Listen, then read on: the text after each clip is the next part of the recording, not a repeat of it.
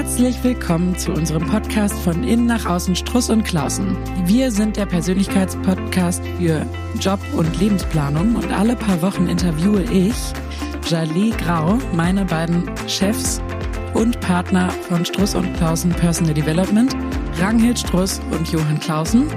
Äh, genau, ich bin Jalie Grau, ich bin hier auch Beraterin, Coachin und Podcasterin ähm, und ich habe hier das Vergnügen, mal so richtige Insights äh, rauszufinden. Total spannend und sehr erfüllend.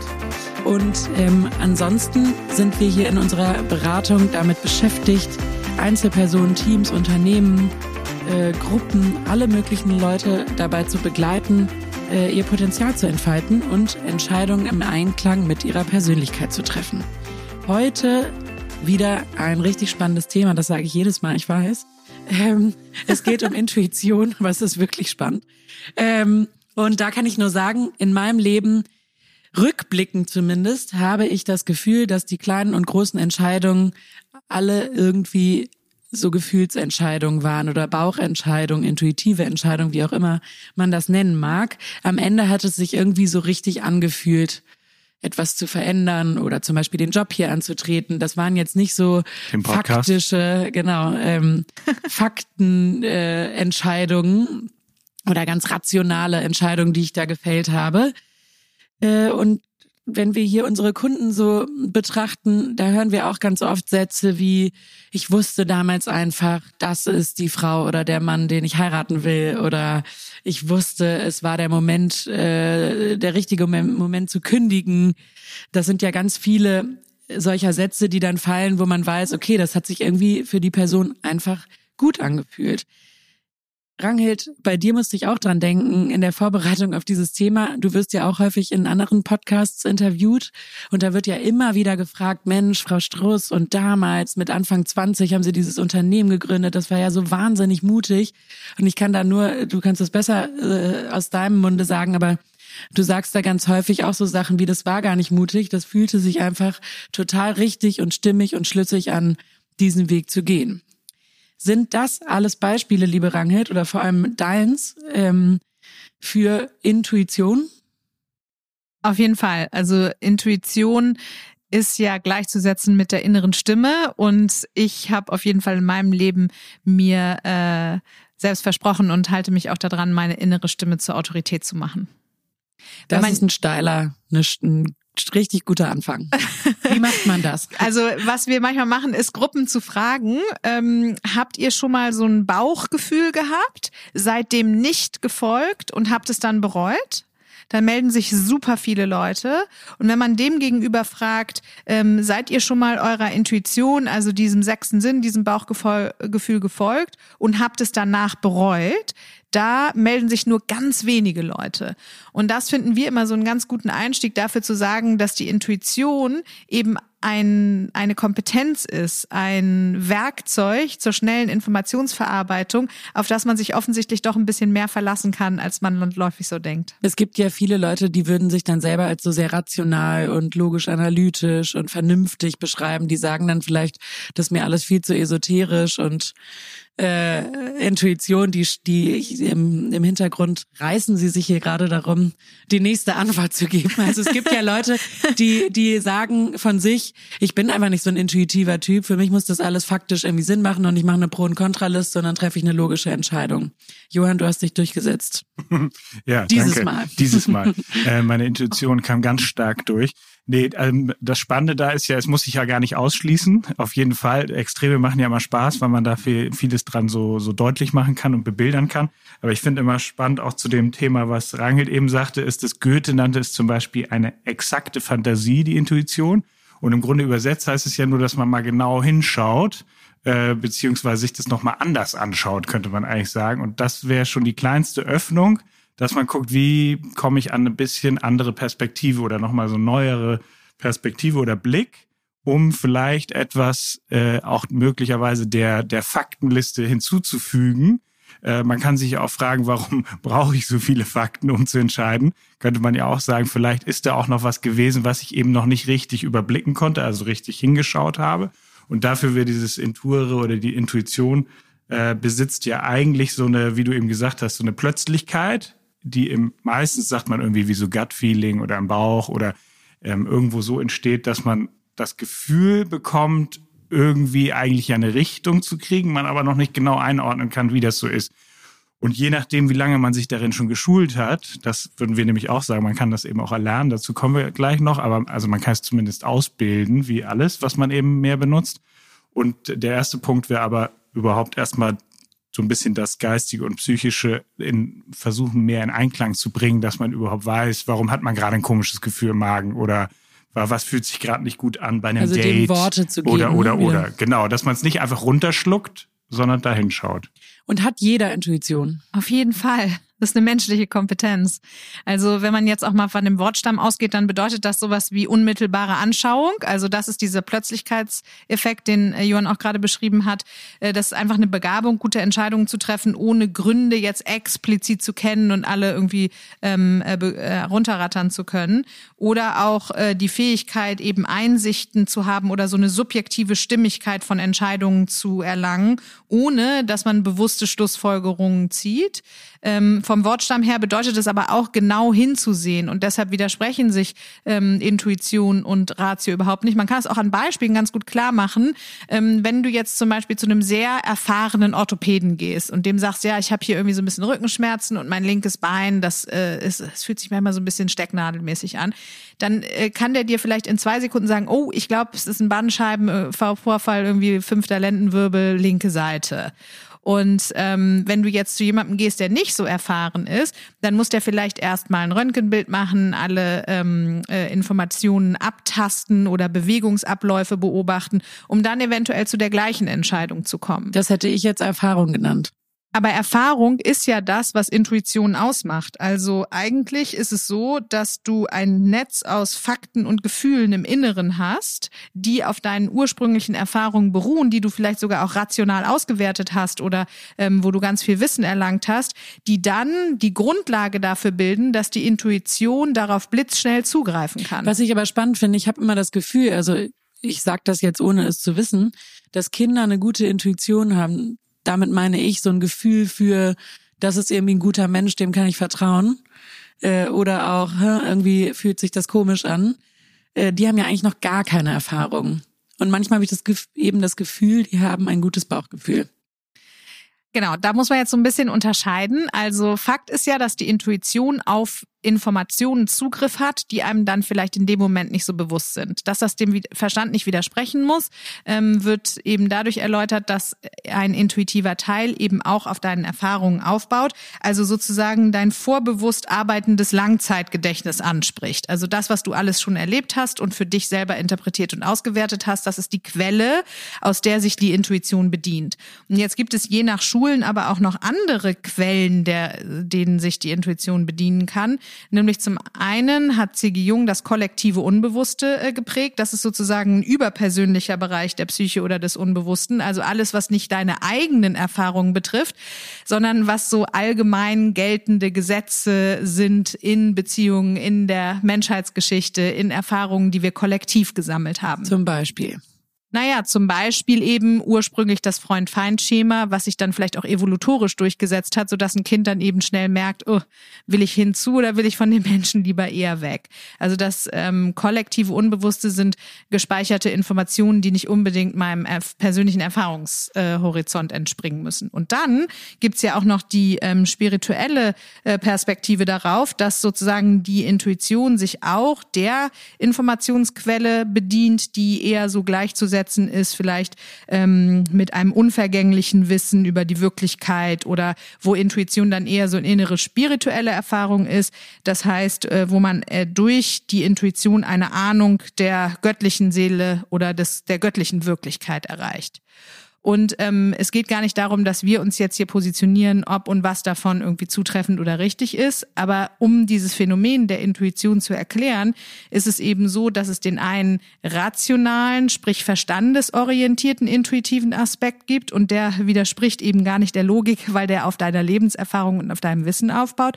Und dann gibt's eben noch ähm, dieses Verbundensein mit anderen Menschen als Quelle, äh, so dass man ein gemeinsames Wissen mit äh, Gruppen hat. Und dann gibt es eben auch ähm, dieses eher spirituelle, äh, was einem vielleicht auch zum Beispiel in Träumen oder so den Weg zeigt.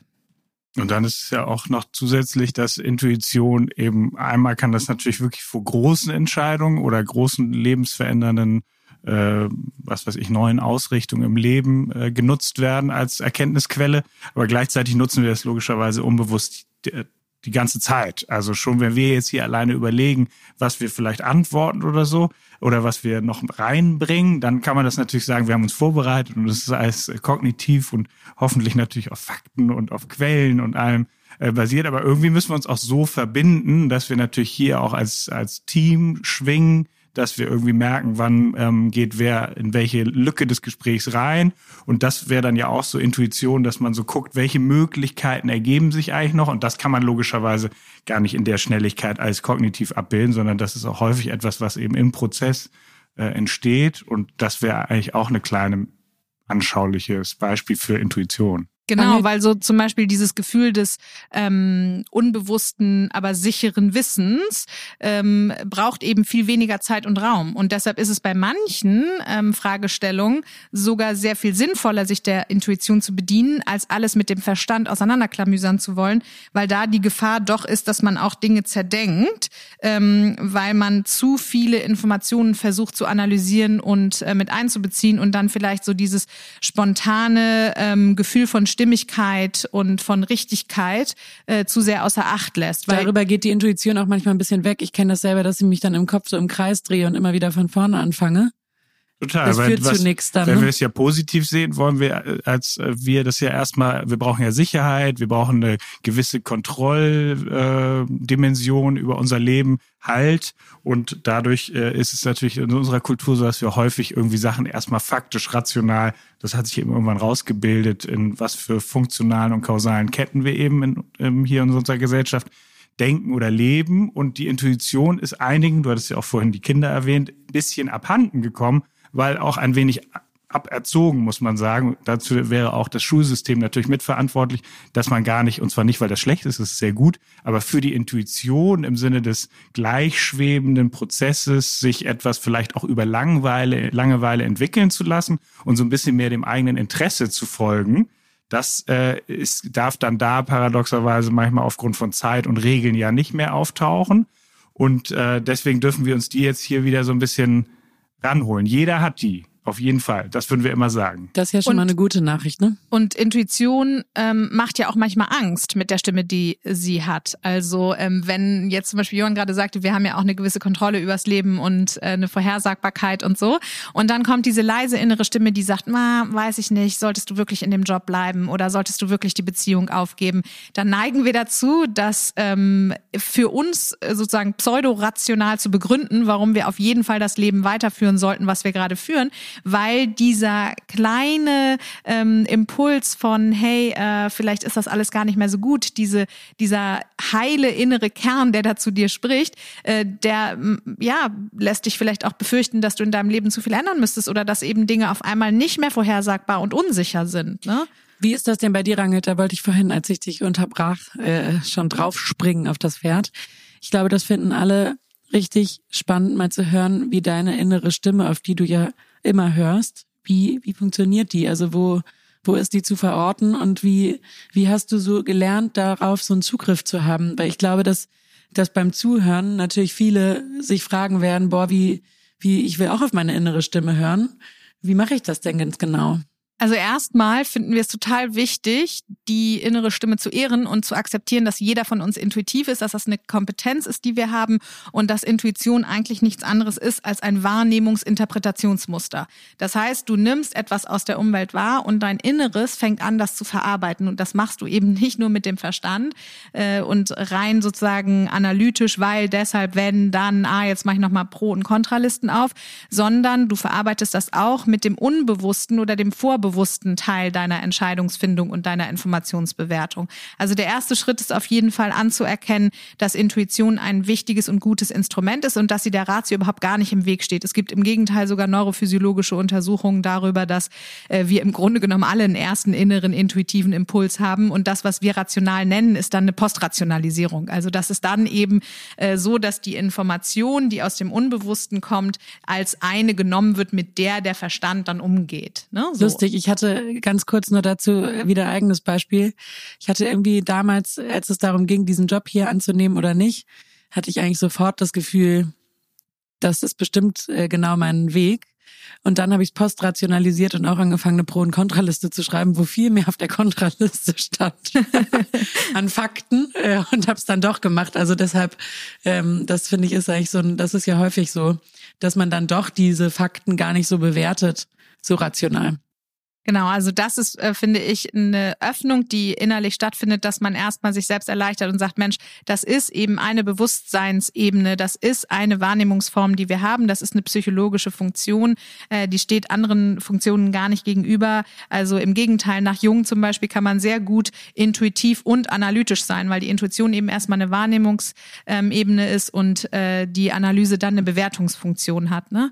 Ähm, also das ist das Erste, dass man sich mal so klar macht, hey, ich habe irgendwie in meinem Kopf so ein Netz von Gedanken und Gefühlen und Eindrücken und dann vielleicht mal in seinem Leben schaut, wenn man mit bestimmten Entscheidungen oder Fragestellen konf konfrontiert ist, äh, dann gibt es entweder so dieses ähm, belebende und irgendwie offene Gefühl, ähm, oder das innere Netz zieht sich zusammen und sagt eigentlich eher erstmal nein. Und das ist ähm, ein ganz wichtiger Zugang, finde ich, zur Intuition, dass man gar nicht unbedingt irgendwelche qualitativen Informationen abfragen muss, sondern dass man erstmal lernt, hey, ist es eigentlich eher mm, oder ist es eher oh?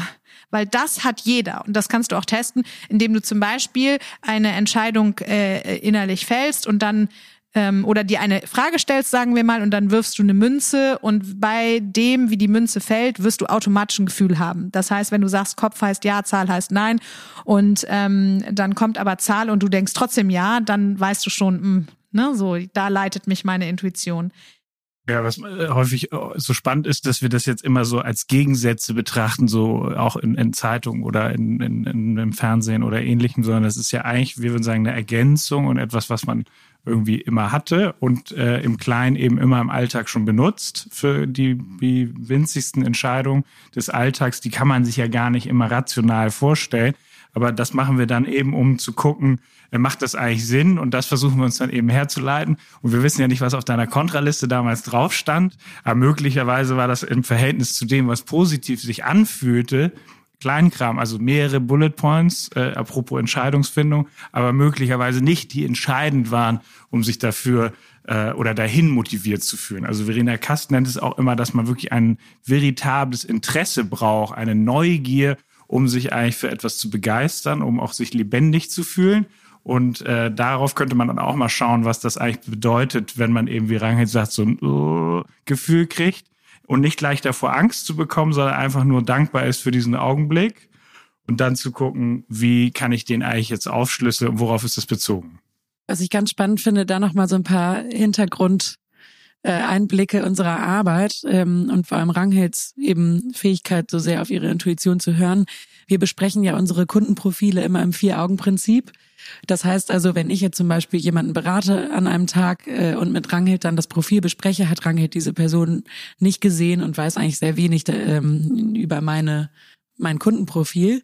Und manchmal sagst du dann so Sachen wie, oh, irgendwie ich sehe die auf einer Alm irgendwie, äh, weiß ich nicht, ähm, ja, Almwirtin sein oder ich sehe die als Hutmacherin oder ich sehe die irgendwie, weiß ich nicht, in Australien eine Mangoplantage ähm, anlegen äh, Rangit, bitte gib uns da, weil ich glaube, das finden unsere Hörer, Hörerinnen und Hörer wirklich super spannend.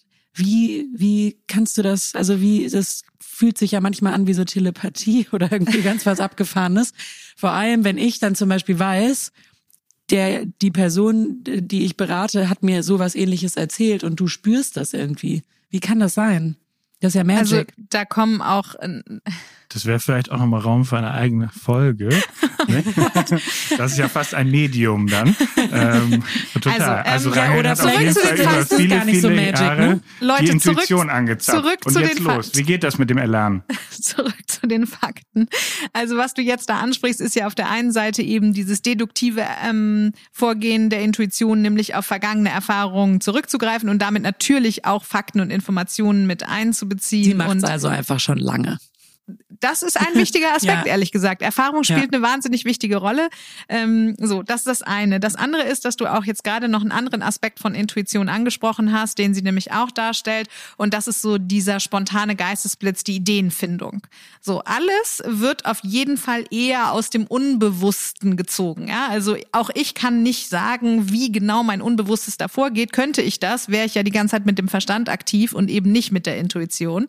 Ähm, von daher kann ich für den genauen Moment überhaupt nicht sagen, wie das passiert. Was ich aber sagen kann, ist, wie ich meine Intuition trainiere. Und ich bin da auch noch lange nicht da, wo ich sein will. Also ich stelle mir das irgendwie so ganz toll vor, wenn ich dann mit 80 irgendwelche Leute berate, äh, was ich dann vielleicht wohl alles weiß. Aber was auf jeden Fall wichtig ist, ist den Zugang zum Unbewussten zu öffnen. Ähm, Jeder wird das kennen, ähm, dass man über ein Problem nachdenkt und in dem Moment, wo man die Fixierung über den Verstand loslässt und vielleicht mit dem Hund spazieren geht oder unter der Dusche ist oder so, kommt einem auf einmal plötzlich dieser Einfall. Und das liegt nicht daran, ähm, dass man äh, jetzt irgendwie einen bestimmten Zeitpunkt abgewartet hat, sondern es liegt daran, dass man in dem Duschvorgang oder in dem Hundespaziergang dem Unbewussten ermöglicht zu arbeiten, weil man sich nicht mit dem Verstand so festbeißt. Oder im Schlaf, ne? Vielleicht ist das deshalb Genau. ja auch so, ne? Ja, häufig sind es auch Tagträumereien, die können ja auch eben bei so einem Prozess der, des eben, der wirklich der Waschung passieren, dass man irgendwie ein Bild vor Augen hat. Nur häufig ist es so, dass wir denen nicht genügend Raum schenken dann. Also ähm, Ranghit schenkt den Sachen eben viel Raum. Also das muss man sich ein bisschen so vorstellen, wie vielleicht andere, weiß ich nicht, drei Stunden am Tag ein bestimmtes Hobby ausleben. So würde man aus der Beobachtung auf jeden Fall sagen, ist es hier, dass man eben wirklich sich lange damit auseinandersetzt, auch was bedeuten Gefühle und die natürlich auch immer mal wieder versucht, spielerisch zu überprüfen. Also zum Beispiel, wir haben hier auch immer so einen Qualitätsanspruch, äh, dass dann jeder, der mit jemandem bespricht, manchmal besprechen ja auch drei Leute gemeinsam, weil es einfach ein komplexes Profil ist, dass man dann sich abends ja auch immer noch Feedback gibt. Das dient ja nicht, um jemanden ähm, sozusagen zu kontrollieren, sondern es dient im Grunde auch dazu, zu gucken, hatte ich eigentlich mit meiner Intuition und den Fakten und den Daten und eigentlich diesem bewussten CV-Themen etc. hat das zusammen zu einem Bild geführt, was dann eben eine, eine Lösungsstrategie werden kann. Total. Das ist ein ganz wichtiges ähm, Vorgehen, wie man das Instrument der äh, Intuition auch weiter ausbilden kann, nämlich Vertrauen auch in die eigene Lerngeschichte zu haben. Also, ähm, dass man eben diese Erfahrung, äh, die man jetzt zum Beispiel bei dieser Profilbesprechung gemacht hat, im Nachhinein noch einmal reflektiert.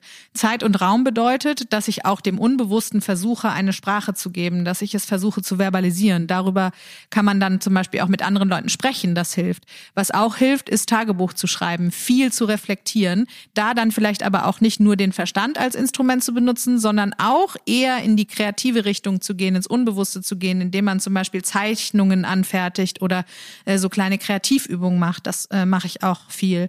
Äh, dann geht es zum Beispiel auch darum, alle Informationen, die das Unbewusste dir gibt, auch mal bewusst äh, Revue passieren zu lassen. Und du hattest es gerade schon angesprochen, mit Träumen zum Beispiel funktioniert das sehr gut. Also, dass man sich ganz deutlich mal macht, hey, was habe ich eigentlich geträumt? Das kann man auch trainieren. Je mehr du das machst, desto mehr wirst du dich auch an deine eigene Träume erinnern können. Beispiel auch, dass du Bauchgefühle aufschreibst, dass du auch äh, lernst, bestimmte Entscheidungen zu verschieben, damit überhaupt die Intuition Raum und Zeit hat, dir eine Information zu geben. Das heißt, bei bestimmten Themen, vor die dich andere stellen, wie möchtest du mit mir in den Urlaub fahren, nicht sofort Ja oder Nein zu sagen, sondern erstmal zu sagen, ich komme auf dich zurück. Denn was bei der Intuition, um sie weiter auszubilden, auch super wichtig ist, ist, sie von Impulsen zu unterscheiden. Also weil ein Impuls, ein affektgesteuertes Handeln, Entscheiden oder Fühlen vielleicht mit so einer ganz bestimmten Dringlichkeit kommt und so eine Handlungsnotwendigkeit vorausgibt. Und das ist anders bei der Intuition. Also dass man innerlich auch lernt, das voneinander zu unterscheiden. Denn die Intuition hat eine ganz andere Halbwertszeit. Das ist eine innere Wahrheit. Die ist nicht, die ist nicht gedrängt, die ist nicht gedrückt, die will nicht und die bewertet nicht. Deswegen ist es total wichtig, das da wiederum vom, von einem Ego-Impuls zu unterscheiden, weil der Total. kann auch ziemlich heftig kommen, weil man vielleicht sich aus Stolz oder nicht genügend Raum bekommen oder nicht gesehen etc. äh, gefühlt hatte, dass man dadurch natürlich eine ziemlich heftige Reaktion bekommt, aber das hat häufig nichts mit der Intuition in dem Sinne zu tun, sondern die ist eigentlich eher also eine machtvolle Erkenntnisperspektive, die es sich lohnt über zum Beispiel Introspektion. Also es gibt äh, also in der Forschung viel, dass man eben diese, durch diese Selbstbeobachtung letztlich im psychologischen Sinne mehr darauf stößt, dass die eben eine wahnsinnige Ergänzung ist und sich dann eigentlich Hand in Hand wie so ein Wechselspiel sollte das eigentlich dann so ein bisschen funktionieren. Und wohl wissen, dass natürlich nicht immer alles bewusst ist. Also das sagt ja auch Rangel, auch ihr ist logischerweise nicht immer alles bewusst.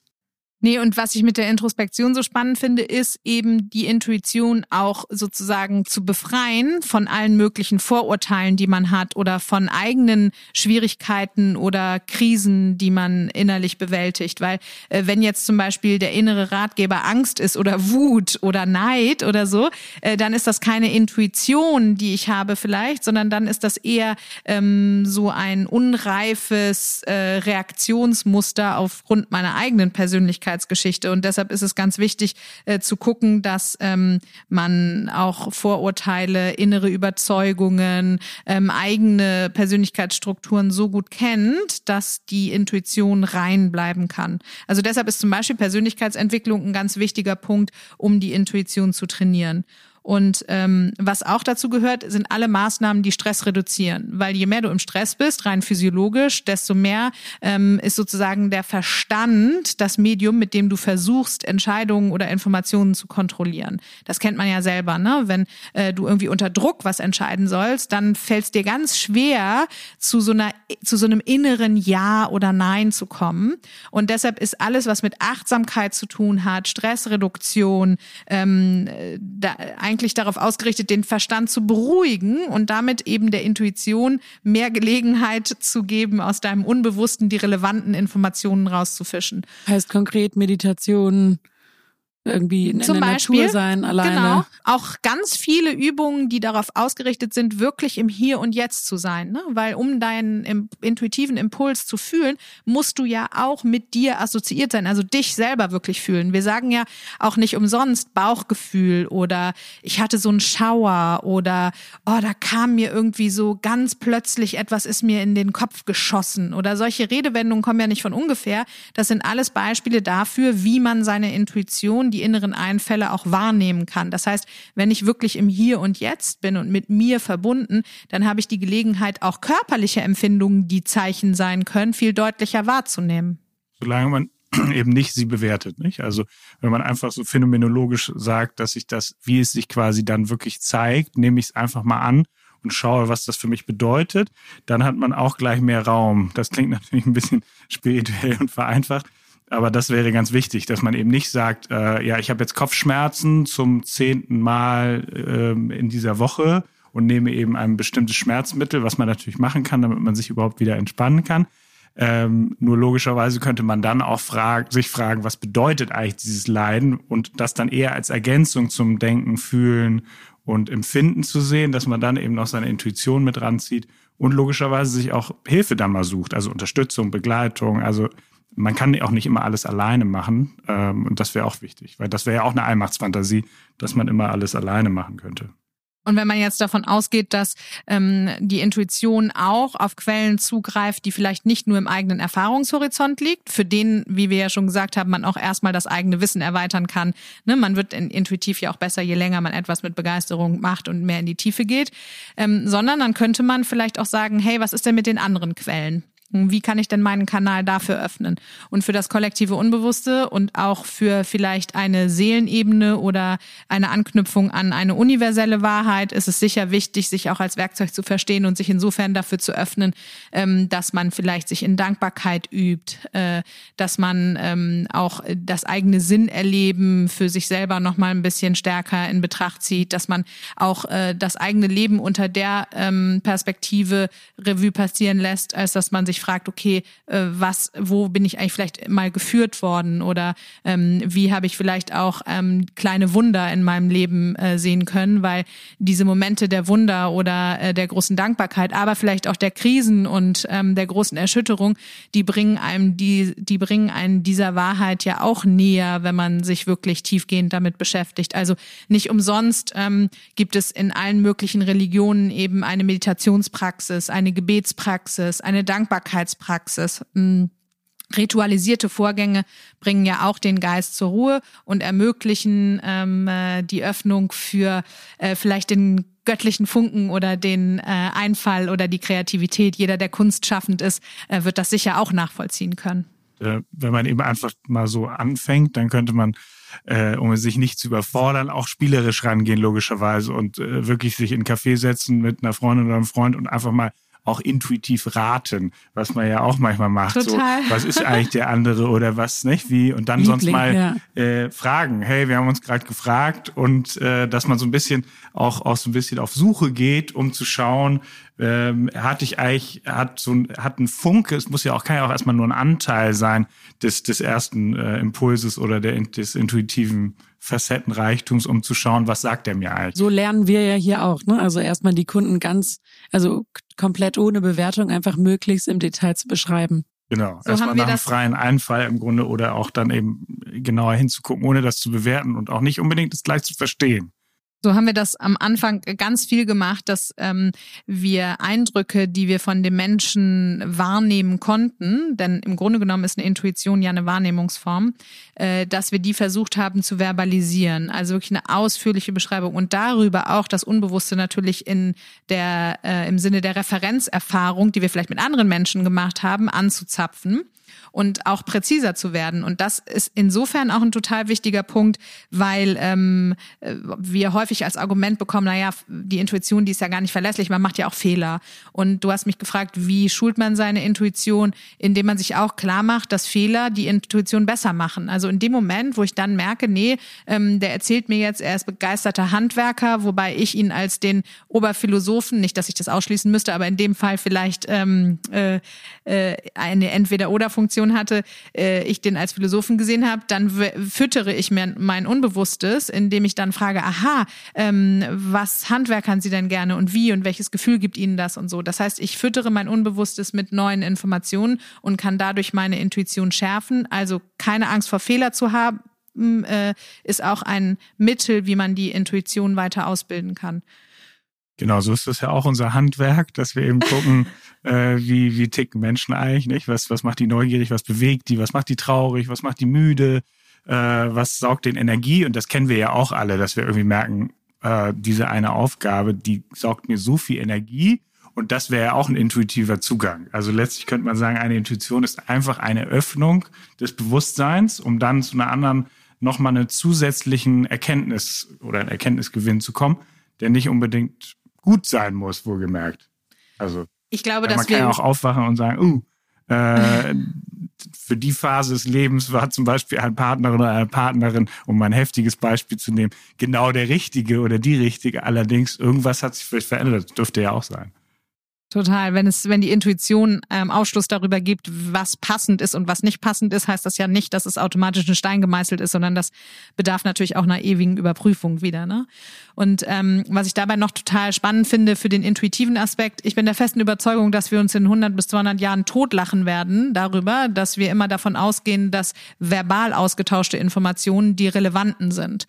Und wenn wir jetzt sagen, hey, äh, Ratio ist die ähm, Instanz, die halt die aufgenommen aufgenommenen Informationen, die man über die normalen fünf Sinne, heißt sehen, hören, fühlen, schmecken, riechen, wahrnehmen kann, verarbeitet. Und die Intuition ist der sechste Sinn, dann ist da meines Erachtens eine ganze Ebene von Informationen bis jetzt noch gar nicht berücksichtigt, die aber für Entscheidungsfindungen super wichtig sind. Also alleine intrapsychisch, wenn ich jetzt hier so mit dir sitze oder ähm, wenn wir hier, wie Johann sagte, in der Gruppe sind, dann nehmen wir unsichtbare Informationen, energetische Schwingungen, Gefühle, die andere haben, automatisch mit auf, obwohl sie weder sichtbar sind, noch zu riechen, zu schmecken, zu wiegen, zu zählen oder irgendwie in messbare Daten zu übersetzen sind.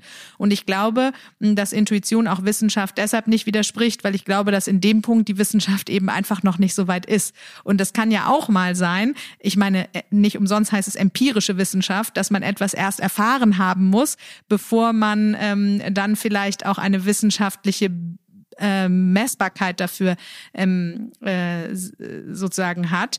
Und äh, in der, im Sinne der hypothesenbildenden Wissenschaft würde ich doch sagen, dass äh, wir da vielleicht einfach noch ein bisschen warten müssten, bis wir eine Sprache für das entwickeln, was energetisch wahrnehmbar ist. Und ähm, dann, glaube ich, äh, wird das Zeitalter kommen, in dem sich beide, nämlich Intuition und Wissenschaft, auch keinesfalls mehr diametral gegenüberstehen.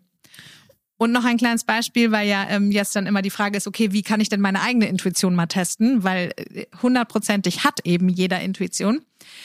Äh, jetzt gibt es die Möglichkeit, dass du äh, auch mal dein gesamtes Körpergedächtnis und deinen Emotionskörper befragst, indem du für eine wichtige Entscheidung mehrere Alternativen auf jeweils ein DIN A4-Blatt schreibst. Diese DIN A4-Blätter legst du auf den Boden, sogenannte Bodenanker, und dann stellst du dich da drauf. Und dann beobachtest du mal, wie fühle ich denn, wenn ich auf dem Blatt Papier Haus auf dem Land kaufen und aus der Stadt wegziehen stehe. Versus, wenn ich auf dem Blatt Papier alleinige Stadtwohnung. Versus, wenn ich auf dem Blatt Papier stehe, äh, Stadtwohnung und kleine Datscha im Wald fürs Wochenende. Versus, wenn ich auf dem Papier stehe, Stadtwohnung und ab und zu Urlaub in der Natur. Und dann beobachtest du nur dich und fängst an, die Informationen zu beschreiben, die dir dein eigenes System gibt. Und so kannst du zum Beispiel deine Intuition auch ausbilden. Puh. Das gleiche würde ich, auch mit dem WG-Zimmer gehen. Ich habe, äh, ich habe ja hier meine Interviewrolle total verlassen und bin in die der interessierten Hörerin geschlüpft. Ich würde zu gern wissen, was die Hörerinnen und Hörer jetzt gerade da draußen denken und fühlen. Ähm ich glaube, dass die Frage, die Sie sich stellen, jetzt wahrscheinlich ist, naja, wie soll ich denn jetzt entscheiden? Was ist denn jetzt eigentlich das Beste? Woher naja, weiß ich denn, ob ich impulsgesteuert bin oder intuitiv rational entscheide? Naja, oder äh, ich, ich könnte mir auch vorstellen, dass, dass äh, viele ganz beruhigt sein werden, ähm, weil wir alle eine Intuition haben und das trainieren können. Also ich finde es sehr beruhigend. Und für die Zwischenzeit ist das beste Mittel immer die aufgeschobene intuitive Entscheidung. Das heißt, äh, du lernst deinen ersten inneren Eindruck zu hören, zu sehen, zu spüren, zu fühlen, zu denken. Und dann lässt du dir noch ein bisschen Zeit, weil dein Verstand auch ein wichtiges Instrument ist, ähm, der dann mit dieser intuitiven Erstverarbeitung umgehen kann und dann kann, hast du vielleicht auch die Möglichkeit zu gucken, okay, wo ist das äh, durch irgendwelche Persönlichkeitsthemen, die mich noch betreffen, verfälscht oder durch Vorurteile oder durch Wahrnehmungsverzerrungen oder war es vielleicht ein Impuls? Und in dieser Zeit hast du die Möglichkeit, dich eben ganz intensiv mit dir selbst und deinem eigenen Gespür auseinanderzusetzen, um dann ähm, in die Situation zurückzugehen und vielleicht eine äh, rundum befriedende Entscheidung zu treffen.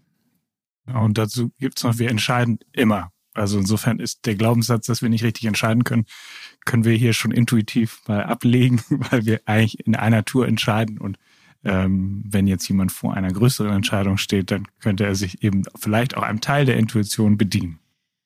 Ich dachte schon vor zehn Minuten, dass, dass das Schlusswort kam, aber es kam irgendwie immer mehr super Schlusswörter. Ich glaube, ich habe nicht zu viel versprochen, dass das eine richtig spannende Folge geworden ist, äh, ohne uns selbst loben zu wollen, aber ich habe ganz viel mitgenommen. Ich hoffe, ihr da draußen auch. Und äh, wenn ihr uns schreiben wollt oder Fragen habt oder Themenvorschläge, bitte immer an von innen nach außen at struss und klausen.de oder eine Direct Message bei Instagram. Und wir freuen uns natürlich auch über Bewertungen bei Apple Podcasts. Vielen Dank und wir freuen uns schon auf die nächste Folge. Tschüss.